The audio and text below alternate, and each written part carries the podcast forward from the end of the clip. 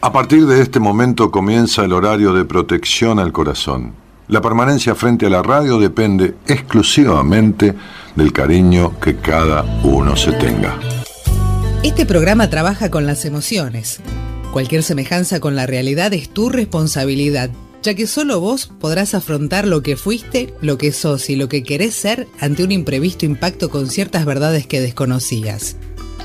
Entendemos que quizás hayas estado huyendo demasiado, es hora de dejar de escapar.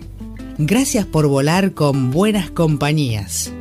Con ustedes, Daniel Martínez. Hola, buenas noches, ¿cómo estás?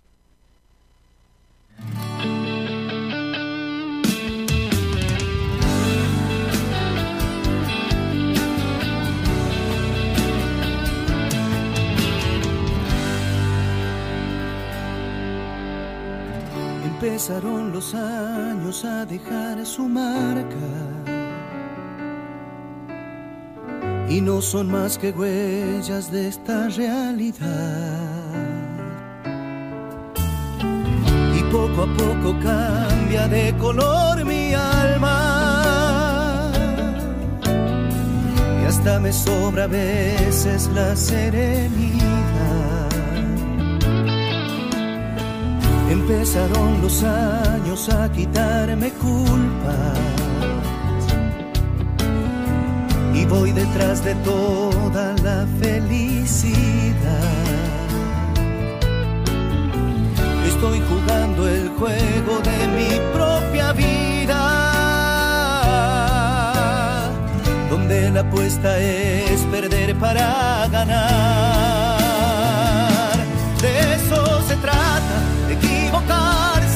Y de perder el miedo y no querer salvarse. De eso se trata la vida misma, de mil veces cerrar y luego perdonarse y descubrirse pariendo versos que a nadie llegan si por dentro está desierto. Poner la cara, creerse muerto para nacer de nuevo.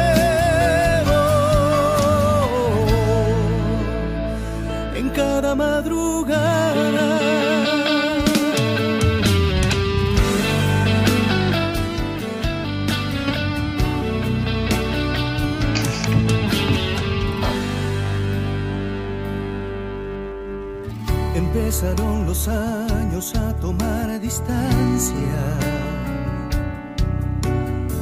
entre el alma y la piel, esta piel que se irá Mientras el tiempo pasa uno se vuelve simple y mira la belleza aún en la oscuridad. De eso se trata, de equivocarse y de perder el miedo y no querer salvarse. De eso se trata la vida misma, de mil veces cerrar y luego perdonarse y descubrirse pariendo versos que a nadie llegan si por dentro está desierto. Poner la cara, creerse muerto para nacer de nuevo.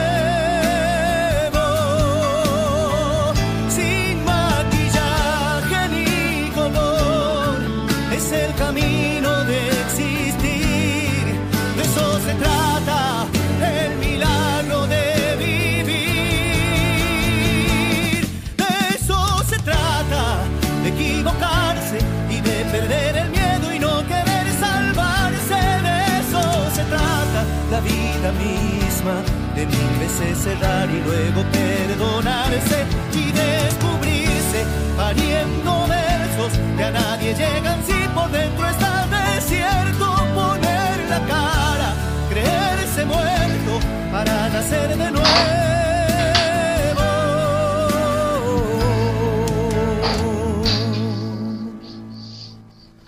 en cada madrugada.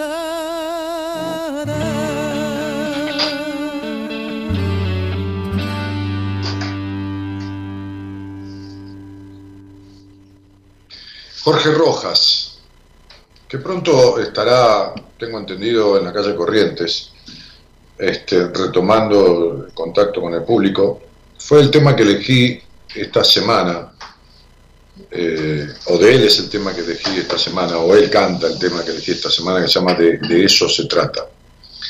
Eh, y, y, de eso se trata, ¿no? O sea, la letra dice, empezaron los años a dejar su marca y no son más que huellas de esta realidad. Poco a poco, a poco cambia de color mi alma y hasta me sobra a veces la serenidad. Y a veces la serenidad sobra. A veces está de más. A veces está bueno enojarse un poco. ¿Por qué no? ¿Por qué? Esto es ser agua de tanque. Esto a mí me, encanta cuando este, alguien me cuenta que hizo un taller o un seminario y estuvo tres días en un lugar retirado donde los pajaritos cantan, la vieja se levanta, ¿no? como decía una canción que cantamos cuando éramos chicos, este, y los pajaritos cantan y todo es calma y hacemos un retiro, ¿no? Este, escuchaba un reportaje en la radio el otro día en un programa de un tipo que admiro mucho, que es Fernando Bravo, este, para mí un modelo de conductor, de, conductor del tipo de programas que él hace, ¿no? un magazine, es un tipo versátil, con capacidad para dialogar con cualquiera, este, en un horario de la tarde que necesita un dinamismo. Y hablaba con alguien, contaba una experiencia, este, una columnista de él creo, este, que había tenido en un taller que cierta mujer había hecho, que es un retiro de dos días o tres días, donde de repente hacía un ejercicio de ponerse contra una pared con una cartulina amarilla o roja y quedarse 25 minutos mirando la cartulina, o de repente abrazarse con, los, con el otro, con otro del grupo y quedarse abrazado, y esta cosa de encontrarse, y yo decía, ¿de encontrarse con qué? ¿No? Porque cuando vuelve al mundo, estos silencios, este silencio, este, este mirar contra una pared, ¿no? Este, este respirar durante media hora, respiración profunda, ñom y todo esto, que está muy bien. Dos días. ¿Para qué sirve? Entonces, digo, esto de encontrar paz cuando no hay tormenta no sirve de nada. Este, encontrar paz en medio de la tormenta es virtuoso, pero también es humana la tormenta. También es humano el enojo. Me decía alguien en Instagram hoy, este, estoy por reventar, vengo tragando y tragando y tragando. Hace años y estoy por reventar, me decía una señora, una mujer, qué sé yo, porque la foto de Instagram, yo me encantaría hablar con este, este, este, ¿cómo se llama? El tipo del Instagram, que ahora se llama, que es el dueño de Facebook también, este, este, me sale con The que no es Cuneso, no es Andy. Este, alguien me va a decir ahora, estoy pensando en lo que estoy hablando y los nombres este, no, no, me vienen. Eh, Gerardo, no estás atento, estoy preguntando cómo se llama el tipo de, dueño de Facebook. Zuckerberg, ahí está. Zuckerberg, que, es como un nombre de, un chicle, ¿no? Zuckerberg, o, de un edulcorante. Parece un nombre de un edulcorante. Pero no, no lo digo irónicamente, lo digo porque se, me viene esa asociación. Me encantaría decirle, che, flaco, ¿por qué no, no permitís que la foto del perfil de Instagram se abra, ¿no? Se abra. Claro, si vos querés ver la foto de alguien, porque yo a veces miro fotos pero no por la cara o no la cara, sino por la postura de la foto, ¿no? Hay gente que saca fotos tapándose la cara con el celular, otros sacan fotos de espalda, otros están patas para arriba, o sea, o boca abajo, torcidos al revés, este, otros tienen en el perfil la foto de un perro, de un gato, de, una, de una naturaleza muerta, de un cuadro, y es el perfil de ellos. Eso dice mucho de uno, no dice poca cosa. Este, otra, otra gente tiene una, una, una, foto en un perfil de, Instagram con una sonrisa maravillosa y tiene una tristeza y una profundidad melancólica insoportable, insoportable para ellos, ¿no? Este, mujeres que tienen una foto con un cuerpo que dice vení que te destrozo y después tienen una sexualidad amébica, ¿no? Amébica. Entonces digo, es, eh, eh, las emociones son humanas y, ayer hablábamos con, mi mujer de, un médico que a veces está en televisión, que ella conoce mucho porque Gabriela trabajó en, el área de la medicina un tiempo largo, este, incluso el, último año, los últimos años, asistía a las operaciones de, corazón abierto, de, colocación de válvulas y endoprótesis y todo esto, que, qué sé yo, ella de chiquitita miraba esas cosas, miraba los videos de YouTube de operaciones de corazón, a mí, olvídate, ¿no? Hay cosas que, bueno, cada uno es para lo que es. Este, entonces me, me contaba una anécdota que yendo con un médico que es jefe de, de,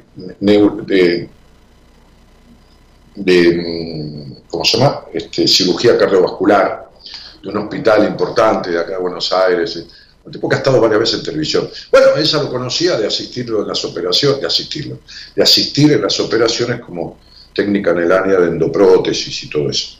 Este, este, entonces, tenían una conversación en donde ella eh, le decía, iban en el auto de una operación a otra, de, un, quirófano a otro, ¿no? a otro, otro lugar. Justamente ese día tenía dos operaciones él y ella iba a asistir en las dos, así que se fue con el, con el cirujano. Entonces este, iban hablando de, las enfermedades, ¿no? Este, del estrés. Entonces, este, eh, ella le dijo en un momento algo así como, a mí no me vas a decir que las enfermedades no tienen una cuestión emocional, una connotación emocional y que esto y que lo otro. Porque hay mucho de lo que ustedes este, catalogan como estrés, que le ponen el título de estrés y se terminó. Y él le dice, sí, sí, sí, es cierto. Pero ella le dice, bueno, definime el estrés. Todo esto en un diálogo de, de paseo, paseo en el sentido este, este, figurado de la palabra, de un, de un hospital a otro para una intervención quirúrgica. Este, definime el estrés. Eh, y él le dijo, el estrés es la incapacidad este, de, gestionar las emociones. La incapacidad de gestionar las emociones. Y gestionar las emociones es tener el justo enojo por la justa razón.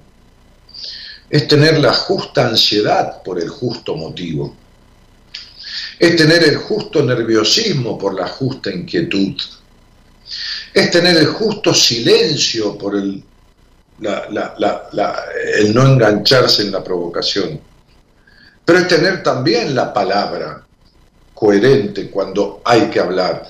Hay personas que callan cuando tendrían que decir, hay personas que sufren para adentro y no lo expresan, hay profundas tristezas no gestionadas, no tramitadas. Entonces, eh, hoy posteábamos hablando de los enojos, ¿no? Que dice consumen demasiada energía. Sí, los enojos incoherentes consumen demasiada energía. Estamos a punto, escribíamos, estamos a punto de iniciar el último mes de este año y mis preguntas para vos son, ¿cuánto te enojaste este año? Esos enojos vienen del pasado, del día a día, de no obtener lo que querés. ¿Estás enojada verdaderamente o enojado? ¿Con quién? Entonces, y la última pregunta, ¿crees que valieron la pena o el disgusto? Muchas veces podemos tener motivos y razones por los cuales enojamos. Y está bien, es válido y necesario expresarnos. El problema está en cuánto nos quedamos entrampados en esos enojos. Mantenerse en ese lugar desgasta y con el tiempo produce mucho malestar. Mirá, yo soy un tipo que me enojo. Sí, sí, sí. Cuando hay un motivo me enojo. Me enojo con quien sea, me enojo con mi mujer, me enojo con un amigo. Ahora, ¿qué me pasa? Que gestiono eso en un día, en dos días o en tres días. Es decir, lo expreso eh, pongo cara de culo, no, esto, lo otro. Gerardo, Hay, hay viento acá. Me está saliendo viento, me está entrando ruido del viento. Vos tenés ventanas abiertas. Me está entrando ruido del viento por algún lado. Este, entonces, o tenías abierto el micrófono, no, no se escucha nada. Bueno, sí, yo lo escucho. Entonces, eh, mirá, se escucha un auto ahora. ¿Está abierto algo en el estudio, Gerardo? Estoy, están entrando cosas, ruido. Yo no tengo nada abierto acá. Acá no es.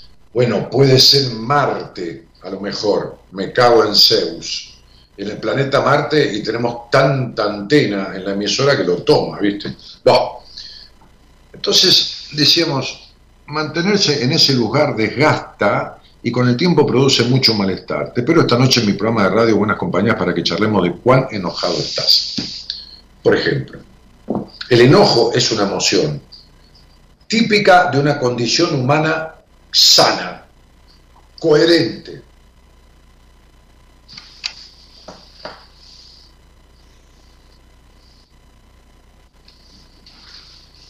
típica de una condición humana sana, coherente. Estoy mirando porque hay ruido, tengo ruido de, un auto que pasa, de un viento.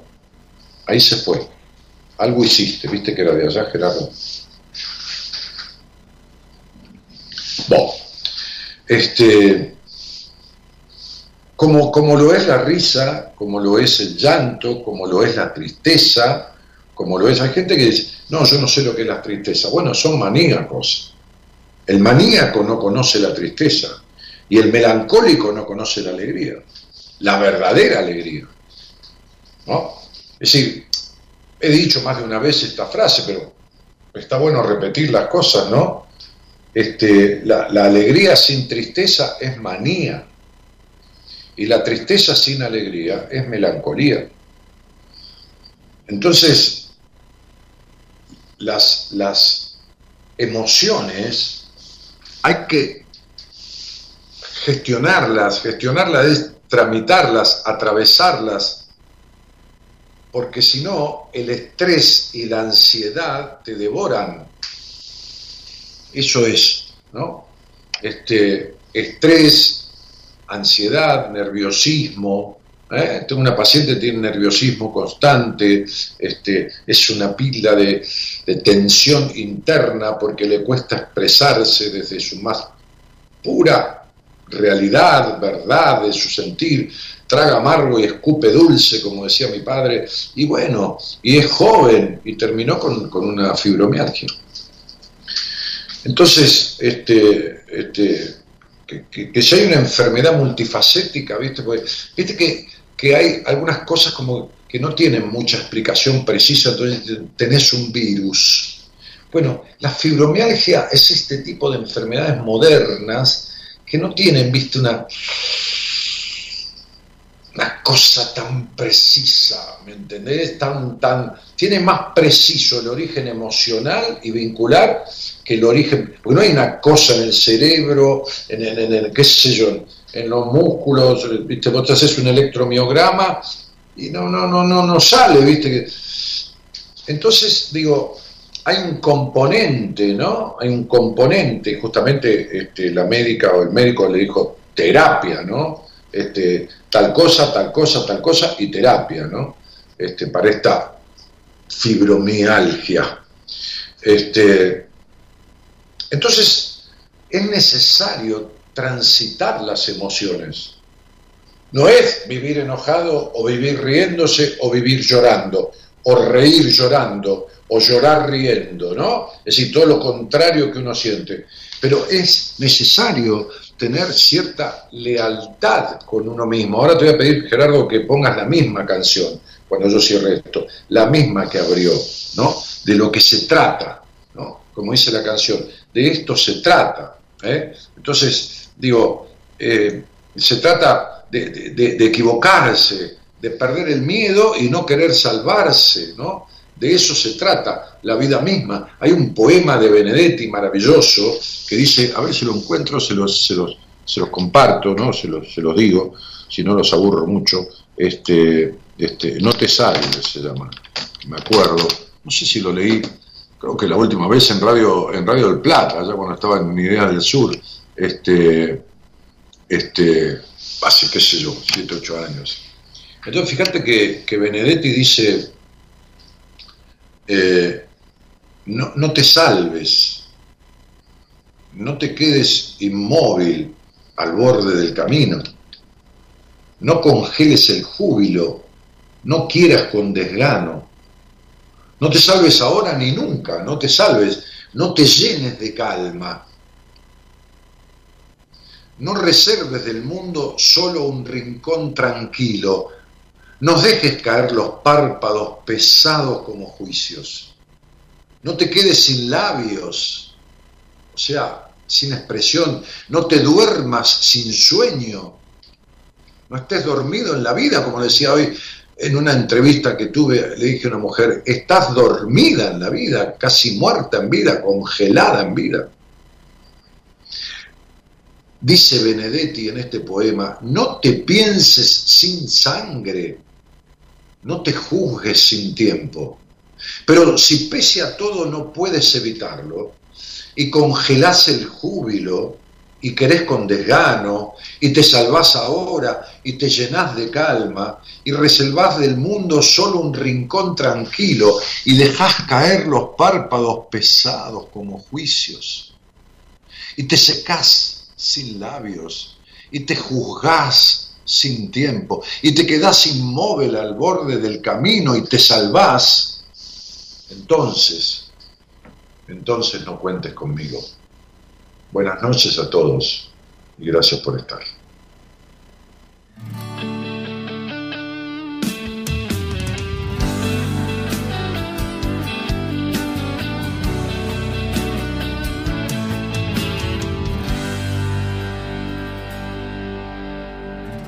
Empezaron los años a dejar su marca y no son más que huellas de esta realidad. Y poco a poco cambia de color mi alma. Y hasta me sobra a veces la serenidad. Empezaron los años a quitarme culpa y voy detrás de toda la felicidad. Estoy jugando el juego de mi propia vida, donde la apuesta es perder para ganar. De eso se trata, y de perder el miedo y no querer salvarse. De eso se trata la vida misma, de mil veces cerrar y luego perdonarse y descubrirse, pariendo versos que a nadie llegan si por dentro está desierto, poner la cara, creerse muerto para nacer de nuevo.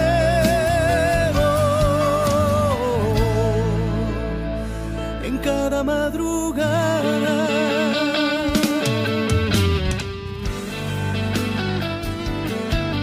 descubrirse pariendo versos que a nadie llegan si por dentro estás desierto, poner la cara, creerse muerto para nacer de nuevo.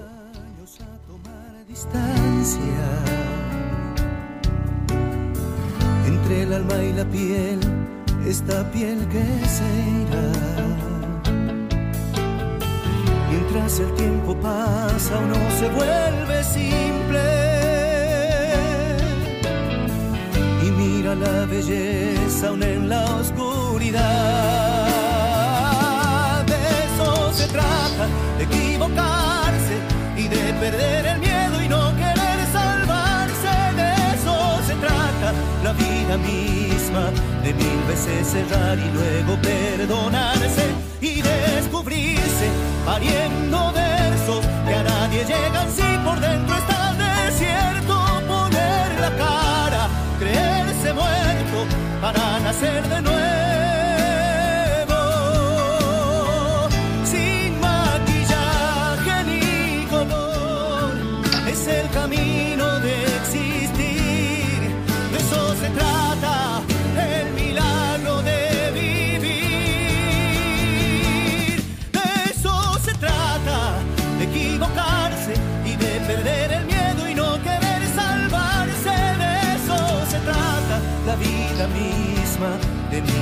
Cerrar y luego perdonarse y descubrirse pariendo versos que a nadie llegan si por dentro está desierto. Poner la cara, creerse muerto para nacer de nuevo.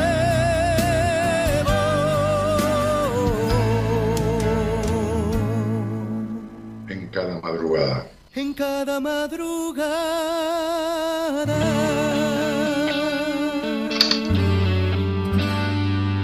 Muero y vuelvo a renacer en cada madrugada.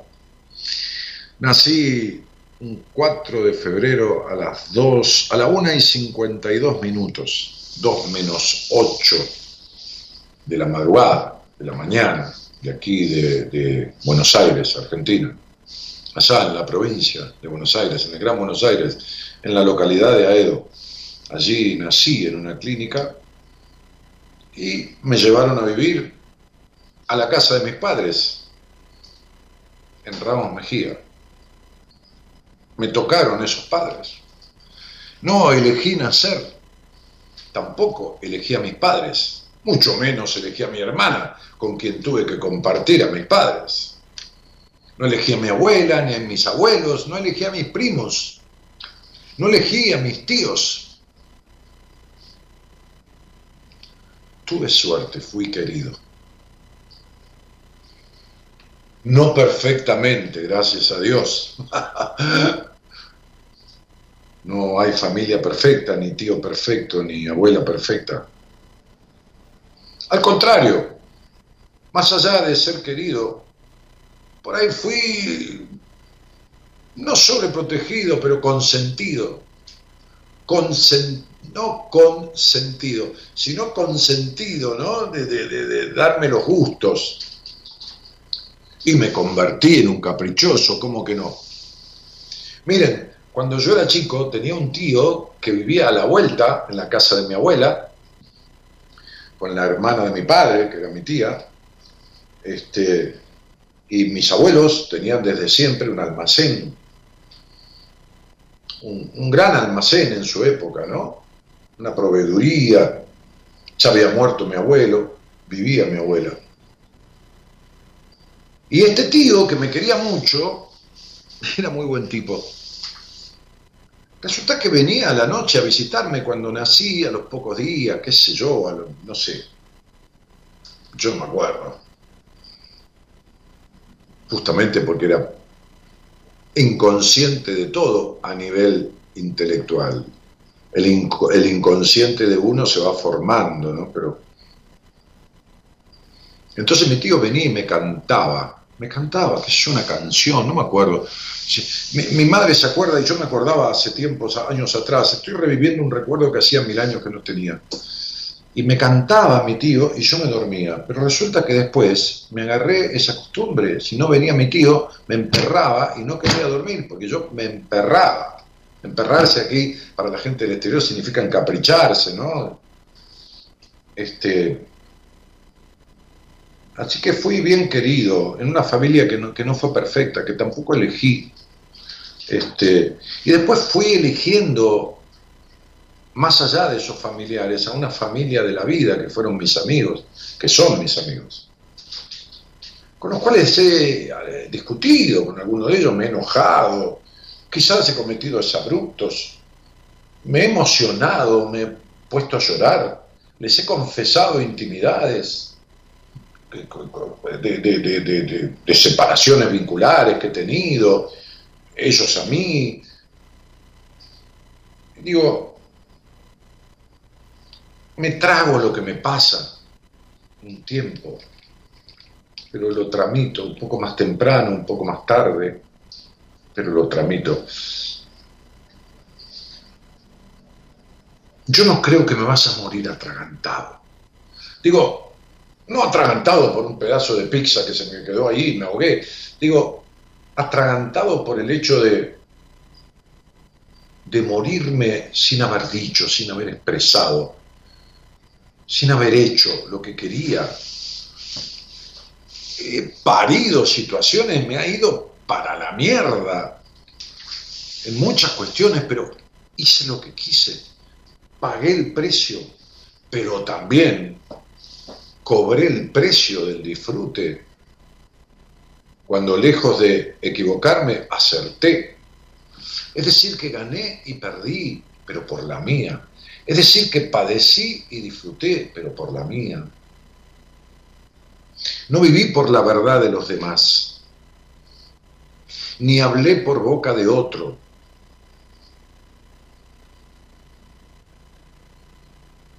Curiosé la vida y la sigo curioseando. Y me sigo enojando, y me sigo emocionando, y sigo discutiendo y sigo riendo. Entonces, me gustaría saber si estás ahí, en un mensaje de audio. Sabes que podés dejarnos un mensaje de audio, ¿no? Sí, al teléfono que está al pie de la pantalla, podés dejarnos un mensaje de audio. ¿eh? Este, ahí está el 549 11 31 03 6171.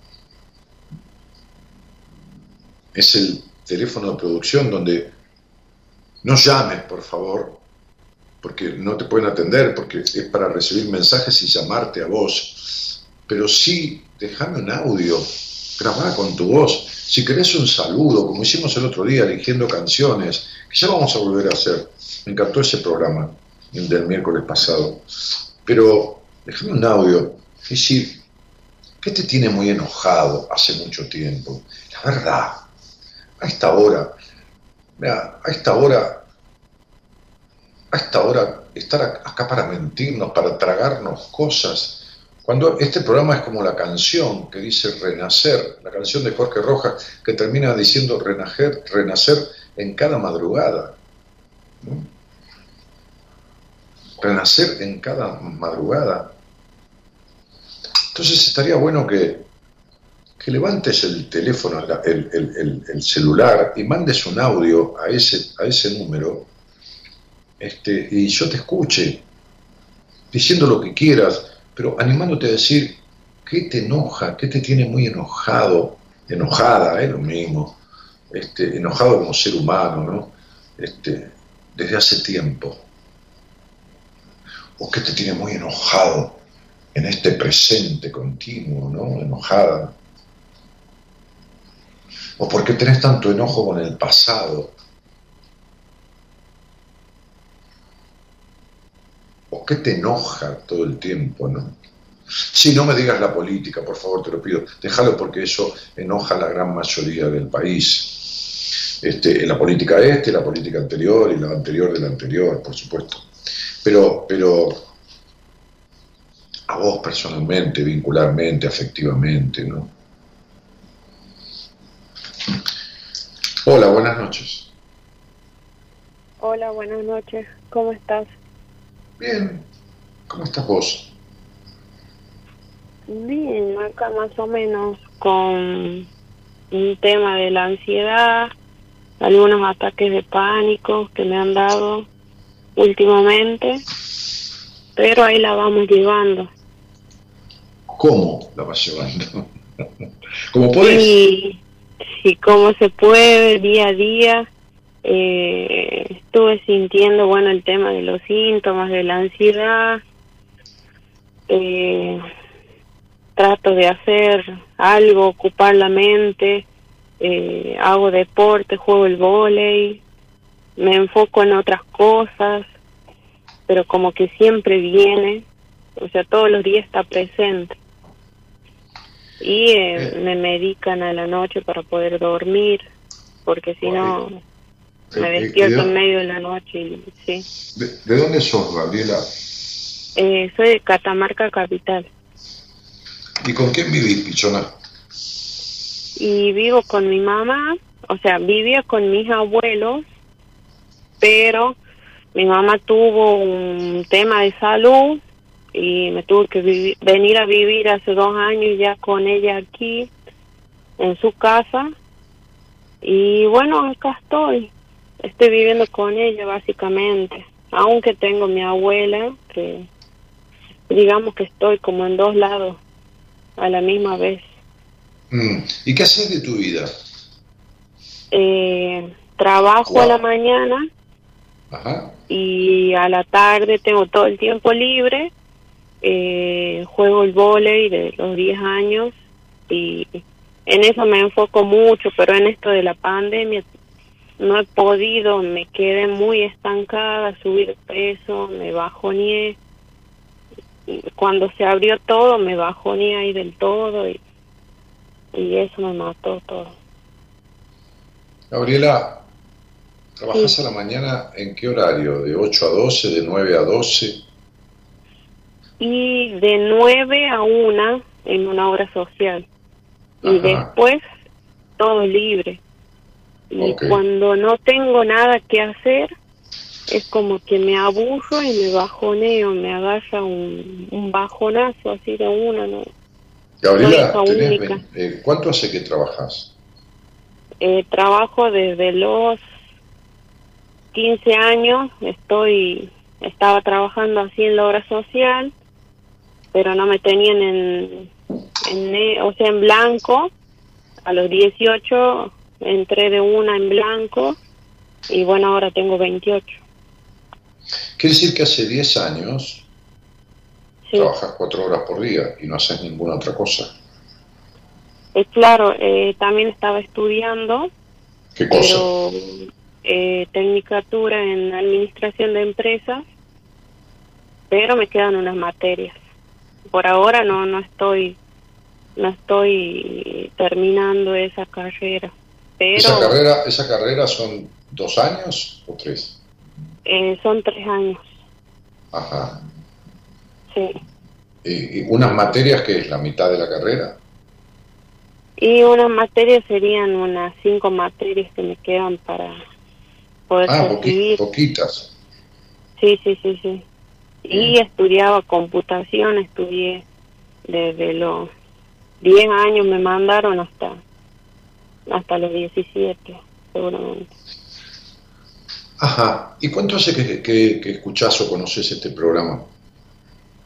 Y lo conozco porque mi mamá lo escucha desde hace como 10 años atrás, o si no es más, porque también tuvo un, momento así como de depre y te escuchaba voz y, y salió adelante, gracias a Dios. Y desde ahí te escuchamos y me gusta, está muy bueno. Gaby, este, ¿tienes novio o algo que se le parezca? Sí, tengo novia. ¿O novia? ¿Qué es eso? ¿Algo? Sí. Sí, sí, sí, novio tengo. Tengo pareja. No, novio. Pareja no, porque no vivís en pareja. Pero... Claro. ¿Tenés novio cuánto hace? Y hace dos años, va a ser dos años, pero anteriormente también tenía, así que...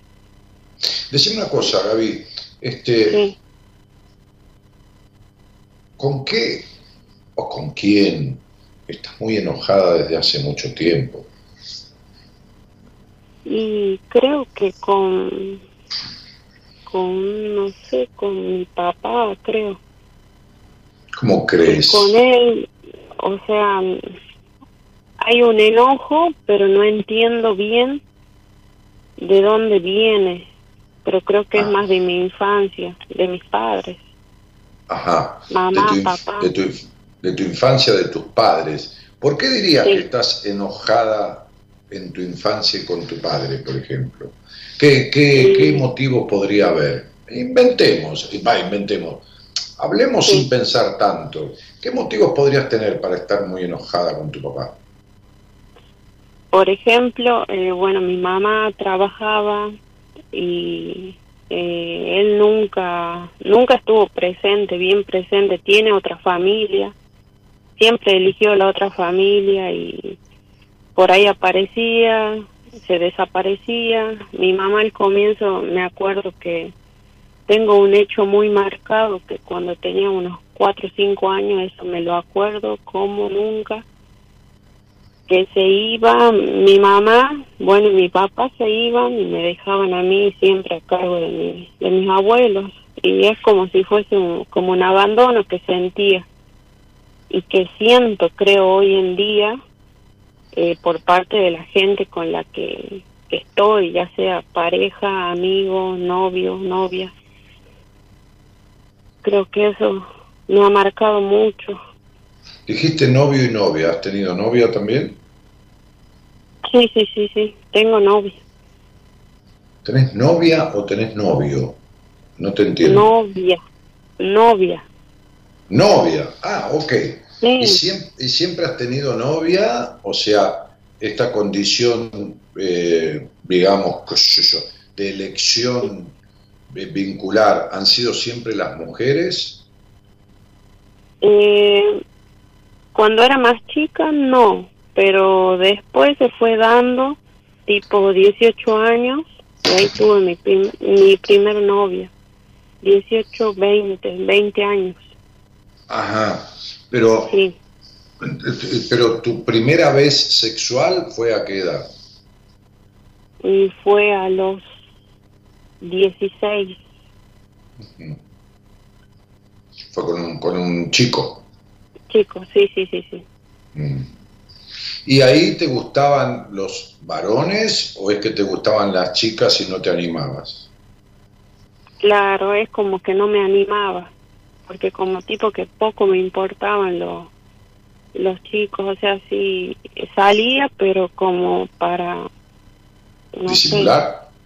Claro, sí era era raro, me estaba conociendo y, bueno después ya se dio y seguimos para adelante. Ajá. Y hoy dirías que tu condición es, a ver, a mí me molestan mucho la- las, las, ¿cómo te puedo decir? Las clasificaciones sexuales, ¿no? Porque, pero Sí. bueno, qué sé yo, este, viste, porque tantas clases de sexualidad que hay, hay, como 13 o 14, este, que ho- Claro. hoy cada vez, cada vez se le agregan más, pero bueno, este, pero diríamos de acuerdo a lo convencional, que tu condición es eh, sentirte lesbiana o sentirte bisexual. Mm, No, mm, voy más por bisexual, porque como que estaría por, o sea, me llaman la atención los dos, pero ahora eh, elegí una mujer. Ajá, Sí. bien. Y, y decime una cosa, ¿cuándo, ah, ¿cuándo empezaron tus ataques de pánico? Y mis ataques de pánico empezaron hace dos años, creo, eh, o sea, hace dos años, pero nunca supe que era un ataque de pánico. Hasta Bueno. que me dio de nuevo hace unos cuatro meses, cuando falleció una tía mía que era como mi mamá también. Bueno, pero te dio y, y después se te pasa, no es que tenés un ataque de pánico Claro. cada, dos, cada dos días. Claro, no, hace dos años me dio y se me pasó. Va, entonces no tenés ataque de pánico, tenés crisis de pánico aisladas ante situaciones de, de- de fuerte estrés o de fuerte conmoción, nada más. Claro. Y ahora, hace cuatro meses, me dio ataque de pánico o crisis, pero me fue dando casi todos los días. Ajá. Ahora sí, es como que estoy sintiendo cosas más, más feas. eh, me daba casi todas las noches, era imposible dormir. Estaba ¿Y qué estás, qué cansada. estás tomando? ¿Al- ¿Algún Sí. somnífero o, o- o clonazepam? El clonazepam, el, una pastilla de 0,5. Mm, a la noche y, y en el día me dijo el doctor que, que haga mi vida como que le ponga toda la onda y que para tratar de salir de esto y que haga terapia, obviamente me dijo. Sí, por supuesto. Claro. Eh, Eh, estaba Esta- yendo eh. a un a una bio decodificadora oh, y el- pero como que tipo que no tenía mucho tiempo y es de Córdoba y estaba acá también pero me vio me vio dos veces y me derivó a un psiquiatra como tipo que pensé que no podía conmigo me pero, ¿de dónde una biodecodificadora te va a derivar a un psiquiatra si no es psicóloga?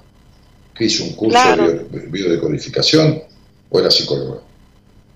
Sí, es como neurocoaching, algo así. también tiene ese título. Neurocoaching. Sí.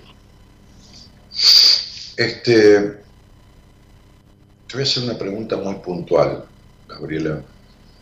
Sí que no lo hablaste nunca con tu neurocoaching. Neurocoaching me suena a, una coaching neurótica, no sé por qué.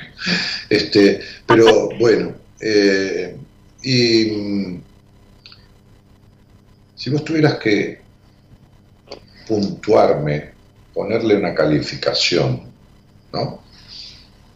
Como, como, como, en la facultad, ¿viste? no importa, la facultad, el instituto, terciario, el mismo como si fuera una materia. Sí. Y vamos a calificar de 1 a 10. De 1 a 10, ¿cuánto te gusta tu trabajo?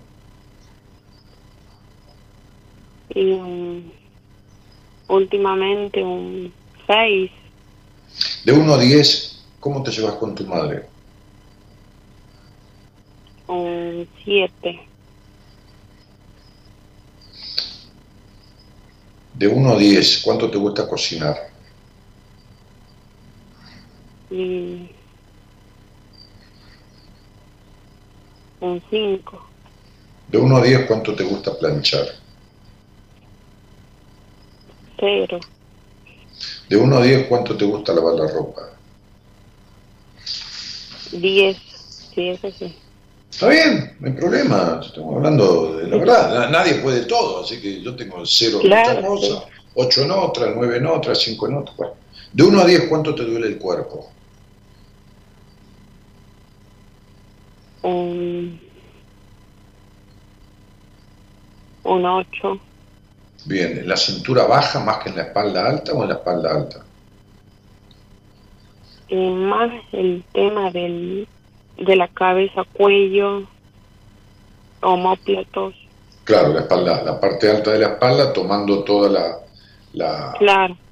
La, las primeras vértebras este, claro. este, cervicales, perdón, no me sale la palabra. Cervical, sí, cervical. Mm. De 1 a 10, ¿cuántos sos de controladora? ¿Cómo? de 1 a 10, ¿cuántos sos de controladora? Y creo que un 10. Muy bien. De 1 a 10, ¿cuánto sos de celosa y posesiva? Un 8. De 1 a 10, ¿cuánto crees que es plena tu sexualidad? ¿Cuánto pondrías de puntaje a tu sexualidad de 1 a 10? 9. No a, no a las veces que tenés sexo, sino sí. a la calidad del sexo que tenés. Eh, un 9. Ok. De 1 a 10, ¿cuánto le darías de sensibilidad a tus pechos? ¿no? Los pechos, la mama, la teta, como quieras llamarle. Todo, todo está bien dicho. Este, entonces, ¿cuánto, ¿cuánto sería tu sensibilidad de 1 a 10? Y sería un 10. Ok.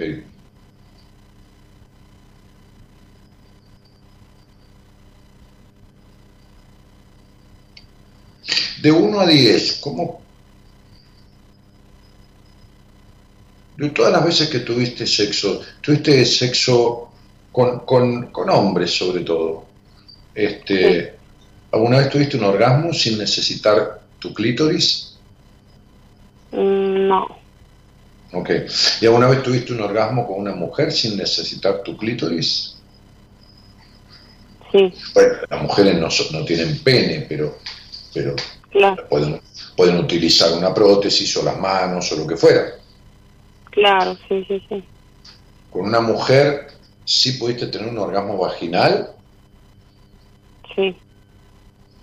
Ajá. ¿Con las manos de ella o con una prótesis? Eh, manos. Con las manos. Ok. De 1 a 10. De 1 a 10, ¿cuánto de prejuiciosa es tu madre? Mm, ay, no.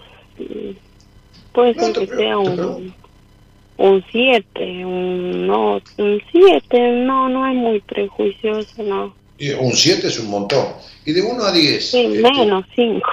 y de 1 a 10, este, ¿cuánto de jodida era tu abuela? Mm, 8, ¿Y tu abuelo? 0. Ok.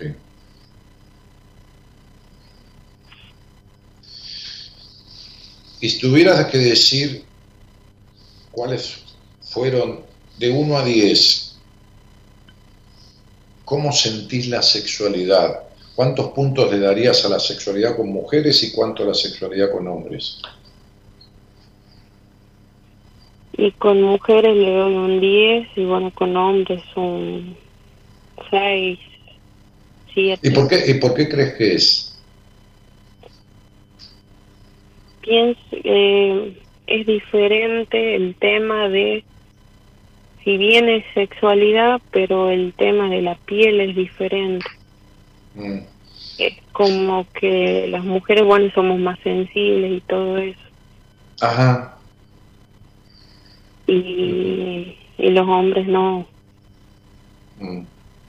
Casi no.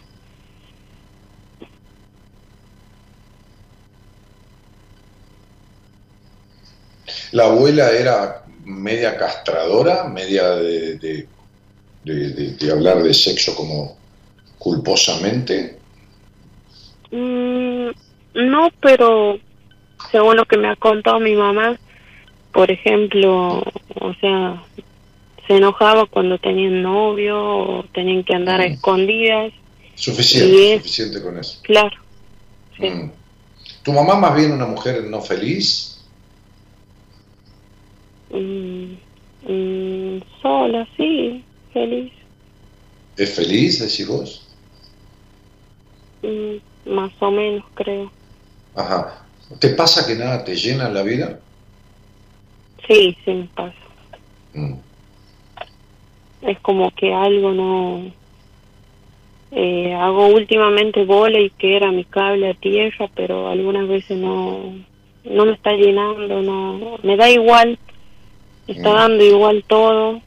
Mm. Últimamente me estaba dando igual todo, Mm. pero ahora le puse un poco más de onda para... Y decime, cuando ha habido decepciones en las relaciones de pareja, ¿esas decepciones siempre fueron de los hombres? Eh, no de las mujeres. Fueron de las mujeres.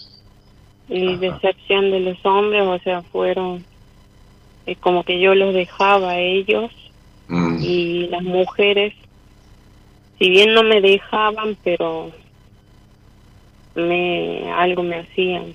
No siempre, pero una vez o dos Mm. veces me ha pasado. ¿Sabes por qué dejas a los hombres?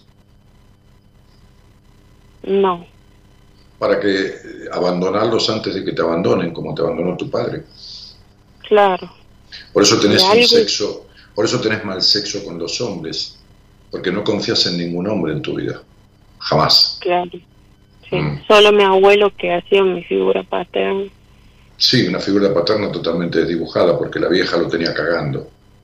Así Sí. que ha sido un- una, una figura paterna sin huevos. Claro, Mm. Por eso Sí, los sí. hombres te traicionaron desde tu padre hasta, hasta tu abuelo, y por eso Sí. este, la- las mujeres también, en cierta manera, ¿no? Este. Bueno, querida, tenés un trabajo para hacer en terapia, ¿no? Es decir, eh, este.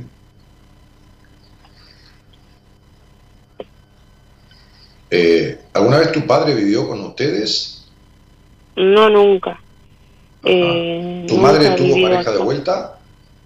No, tampoco. Es como que Mm. siempre lo he esperado a él Sí, sí, claro. claro, y, y ahí ha quedado. Mm. Sí, tu mamá siempre esperó a tu papá para Sí. que nunca llegue, porque, porque Claro. tu abuelo también la abandonó, porque nunca la defendió de tu abuela. Ahí ha sido todo un hogar matriarcal, ¿viste? Es decir, la mujer poderosa que fue la abuela, este, este, que, que no dejó libertad a nadie. Y tu madre vi- vivió ahí toda su vida metida y se eligió un hombre para no tener pareja nunca. Y cuando se fue este tipo, este, sigue lo mismo, sigue esperando al que nunca va a venir. Sí, sí. Sí, como tu abuelo, nunca estuvo como debía estar. Bueno, Claro. tenés un laburito para hacer. Yo no confío para nada en tu, en tu sexualidad. ¿eh? Sí, yo no confío para, para nada en tu orgasmo pleno. O sea, es lo que vos conocés de vos. No dudo de la sensibilidad de tus pechos, pero sí dudo mucho de la intensidad de tu orgasmo. Yo creo que vos tenés un orgasmo controlado. Creo que vos te calentás un 10 y acabás un 5, un 6,50. Es como si tuvieras mucha sed y te tomás un vaso de agua y te calma la sed Sí, bueno, en el momento, pero no te la sacía del todo, porque me da la sensación que tu orgasmo es menos intenso y fuerte que lo que te excitas. ¿Me explico? sí, sí, sí, sí, sí, sí, ¿Te das cuenta de eso o no te das cuenta? sí, sí, me doy Ah. cuenta, sí, Ok, entonces si vos tenés hambre y tenés una porción de pizza delante, o algo que quieras comer, una milanesa de soja, lo que fuera, una lechuga, ¿qué haces? ¿Te Sí. comes todo eso si tenés hambre, esa porción de lechuga, milanesa de soja, o, o pizza, o qué sé yo qué, o comes la mitad? y si tengo hambre, sí, lo como todo, ¿Y por qué tenés sexo y acabas la mitad siempre? bueno, Tenés, este, este, si algún día te encontrás otra neurocoach y no solucionás el problema este, y vas a un psiquiatra que mal hace en medicarte si no te manda terapia, porque los medicamentos solo no arreglan nada. Me, me encantó el médico que te dijo, toma esto para bajar la ansiedad y anda a hacer una terapia. Este, si, si no resolvés esta cuestión, este, me, me me buscas en Instagram y yo te voy a recomendar una de las dos terapeutas de mi equipo con quien podés trabajar esto. ¿Eh? de 10, sí, sí, de uno, Mm. Si no lo resolves, me escribís y yo te recomiendo. Haceme acordar que te dije que te iba a recomendar dos terapeutas de mi equipo, dos psicólogas de mi equipo, que fueron pacientes mías. Cuando vos me digas eso, yo ya me voy a acordar cuáles son. ¿Ok?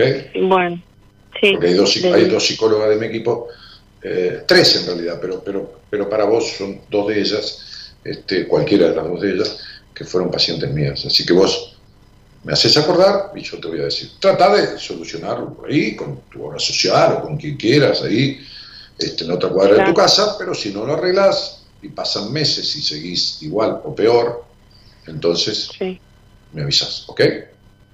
bueno, sí, dale, eh, escribo el mismo número donde mandé No, no, mi Instagram, vos no tenés mi Instagram, no me seguís en Instagram. Instagram, No, sí, sí, sí, ¿Me sí, sí, seguís? te sigo. danielmartinez.ok.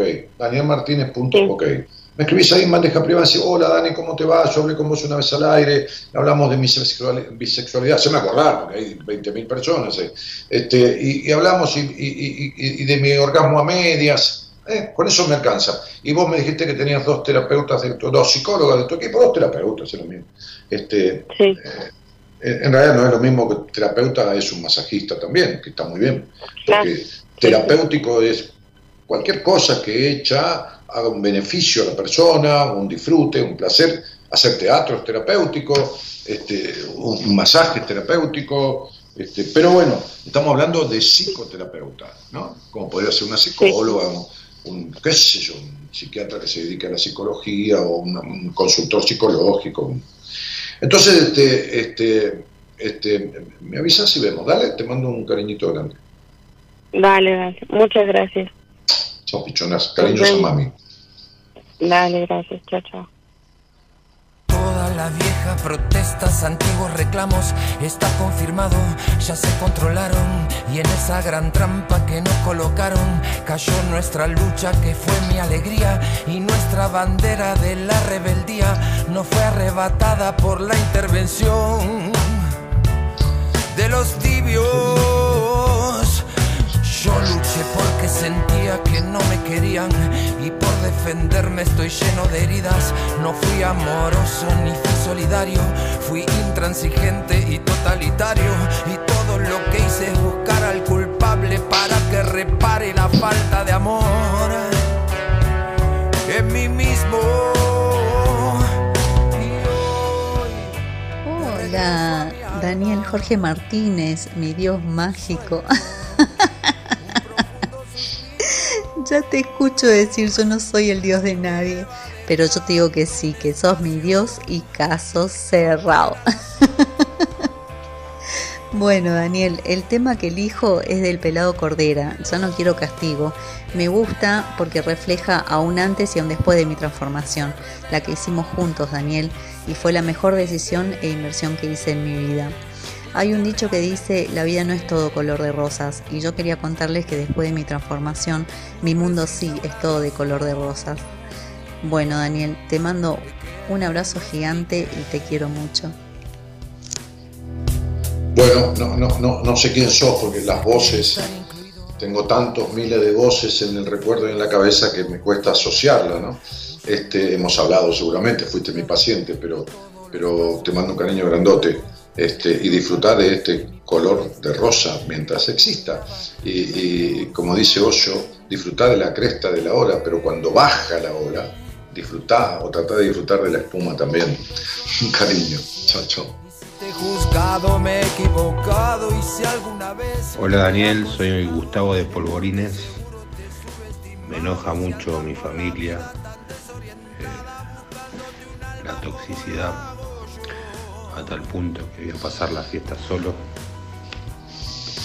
O tal vez con algún pariente de Córdoba sería más grato. Eh, hay cosas que no tienen retorno y que es mejor cortarlas, duelen, pero no sirven, no suman, daño.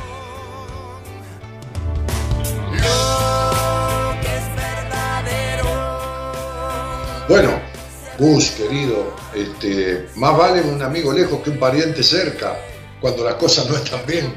Este, y como digo siempre, el, parentesco, eh, la sangre da parentesco, pero no da familia. Uno puede tener familiares, eso es la parte consanguinidad, la parte legal, ¿no? Este, eso no quiere decir que tenga familia. Tener familiares no quiere decir tener familia.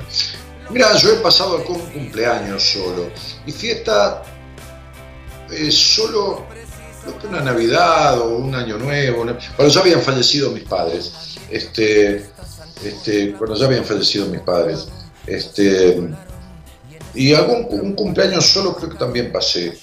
Eh, y, y, muchas noches, muchísimas noches de mi vida, me, muchísimas, muchísimas, me he preparado de comer y he comido solo y, y más vale solo que mal acompañado. Este, eh, en este, este último domingo, no, el domingo anterior, en unos newsletters que mandamos, si querés te sugiero entrar en mi página web que es danielmartinez.com.ar, inscribite en los newsletters, que son una carta por mail que llega los domingos, este, cómo, cómo salirse, cómo, cómo correrse de una familia tóxica, este es, el del domingo anterior. Pero cuando entres eh, y te inscribas, eh, la plataforma a la cual nos adherimos para poder enviar estos newsletters, este, te permite, porque hemos buscado muchas, este, te permite leer todos los anteriores. Así que anotate, registrate y tenés posibilidad de leer los anteriores, porque el que ya pasó, ya pasó y vos no lo tenés. ¿Ok?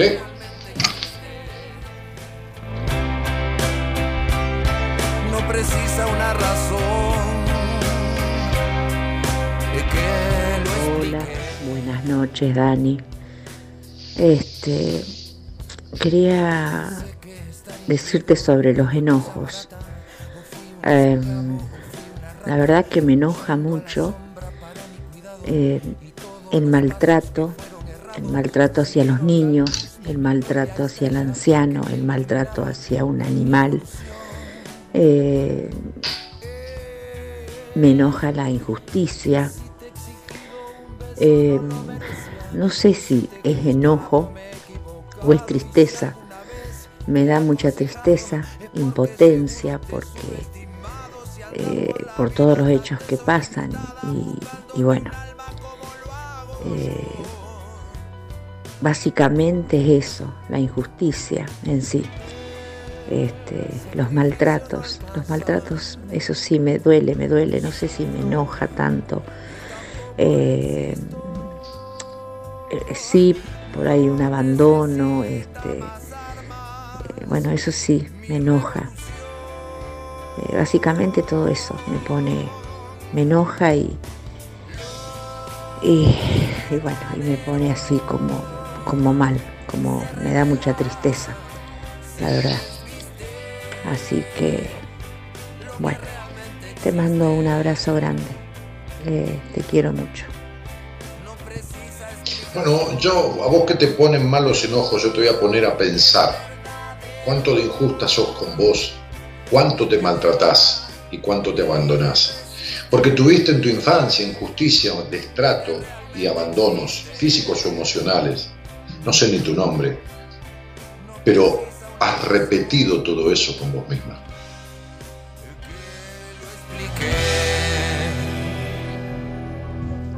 Hola Dani, buenas noches. Bueno, respondiendo a tu pregunta respecto a qué es lo que más me enoja o qué es lo que nos enoja, em, en mi caso me enoja muchísimo el tema de que siento que no puedo estar sola. Em, yo desde mis 14 años hasta mis actuales 32 siempre estuve en pareja, eh, con muy poquito tiempo entre una relación y otra para, para permitirme estar sola, digamos. Y siempre me, escondí, porque la realidad es esa, me escondí en la idea de que, bueno, era una cuestión de, del azar, de que la situación se daba, de que yo no lo buscaba. Y, bueno, cuando me quería dar cuenta ya estaba formando un nuevo vínculo, pero en realidad lo que me proponía siempre al terminar una pareja era, bueno, necesito eh, aprender a estar sola necesito disfrutar el tiempo conmigo, de ser libre, entre comillas, ¿no? Porque uno siempre es libre, pero bueno, em, el hecho de, disponer de mi tiempo como quiero y, tomar las decisiones que quiero sin necesidad de estar, em, bueno, en fin, de, no, estar negociando todo el tiempo, ¿no? Con, otra persona.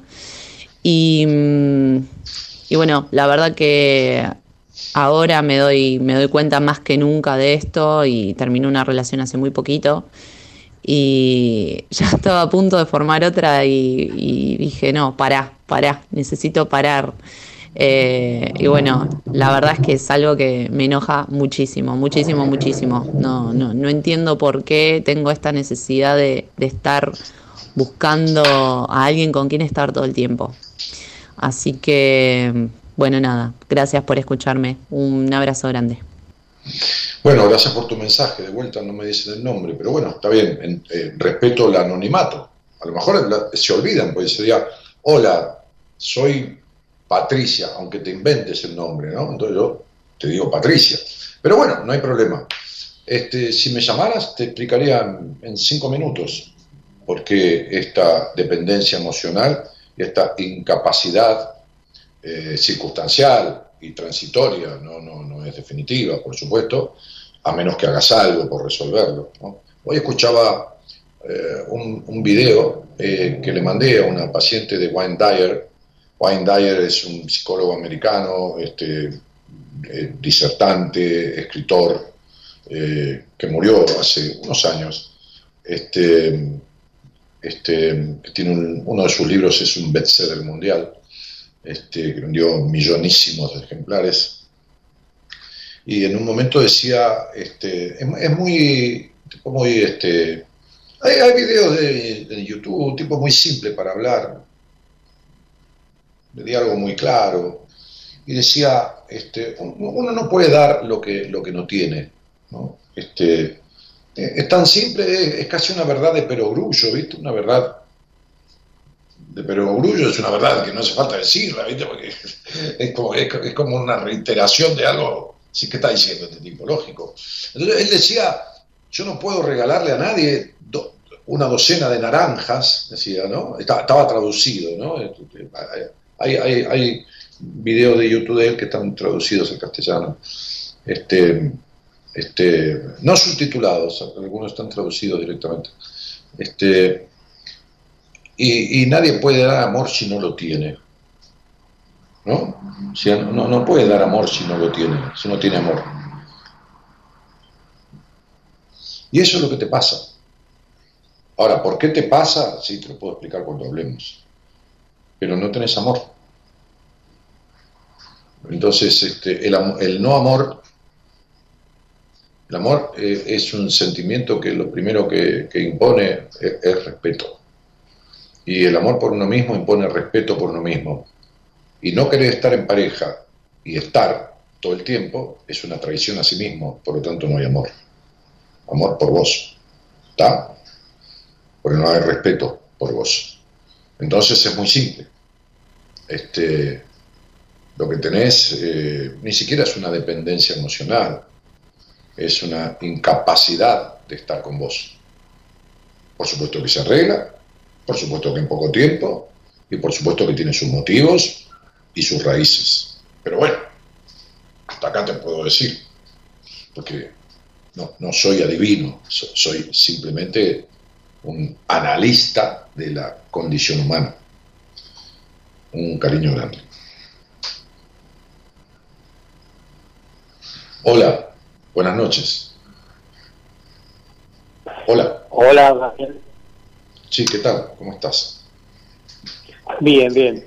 Eh, mira, yo te llamé la semana pasada y sí, sí, yo te dije que, que estábamos en un programa. De, hoy, recuerdo, recuerdo tu voz, que estábamos en un programa de, de, de, una dinámica diferente a una conversación con vos, pero que tenías claro. 66, 66 años, te dije, creo, ¿no? Sí. Sí, y que realmente este, no sabías quién eras. Eso fue lo que te dije, ¿no? Algo así. Perfecto. Sí, sí. Eso uh -huh. fue lo que me dijiste. Y realmente bueno. es así. Uh -huh. Sí, sí. Te dije, mira, no, no, no, necesito ver mucho ni tu nombre ni nada, este, porque no, no, no es momento. Pero si me llamas la semana que viene, lo, lo, lo charlamos un toque y, y, y vemos. ¿De, ¿De, dónde sos? De Canals, provincia de Córdoba. Ah, Córdoba, sí. ¿Con quién vivís? Bueno, ahora actualmente estoy viviendo con, con mi esposa. Uh -huh. este, vivimos los dos juntos, ya eh, los hijos están criados, ¿no es cierto? Cada, cada hijo tiene lo suyo. Uh -huh. Así que, bueno, estamos, estamos viviendo solos. Bueno, y te pregunto eh, una cosa, este, este, querido José, ¿de, de, te, ¿te has jubilado o estás activo en algo? De trabajo, digo, ¿no? No, no, estamos jubilados los dos. Recién ¿Y de, qué te, jubilados. ¿y de, ¿Y de, qué te jubilaste? Eh, es decir, ¿de qué me jubilé? De, como productor agropecuario, ¿verdad? Tenemos un pedacito de campo. Bueno. bueno ¿Y qué, qué, hacías? Este, este, ¿Vacas o agricultura? Sí. Eh, ¿Qué actividad tenía? Claro, dentro del agro, ¿qué era? ¿Cría de ganado o agricultura? Eh, bueno, habíamos eh, habíamos puesto un criadero de, de aves, eh, éramos ah. prestadores de servicio para una empresa que está mm. cerca de aquí de Canals. Mm. Este, y bueno, con los cambios, ¿no es cierto?, de la política, es como que se vino todo abajo, ¿no es cierto?, los precios, la forma de pago, etcétera, mm. etcétera, hizo que tuviéramos que cerrar la empresa. Gracias que la cerramos a tiempo, no no no nos endeudamos demasiado y, y bueno, ¿y, la ¿y qué hiciste? ¿Arrendaste el campo? ¿Arrendaste la tierra? Claro, claro. Sí, mm. sí, sí, sí, sí, tenemos el campo arrendado y bueno, gracias a eso eh, podemos llevar una vida más o menos tranquila. Bueno, sí, económicamente hablando. Y si vos me tuvieras que hacer claro, una pregunta, económicamente si me, me, me, tuvieses que hacer una pregunta que no sea económica, por supuesto, este, este, pero eh, ni, del campo, este, porque conozco un poco, pero tampoco tanto.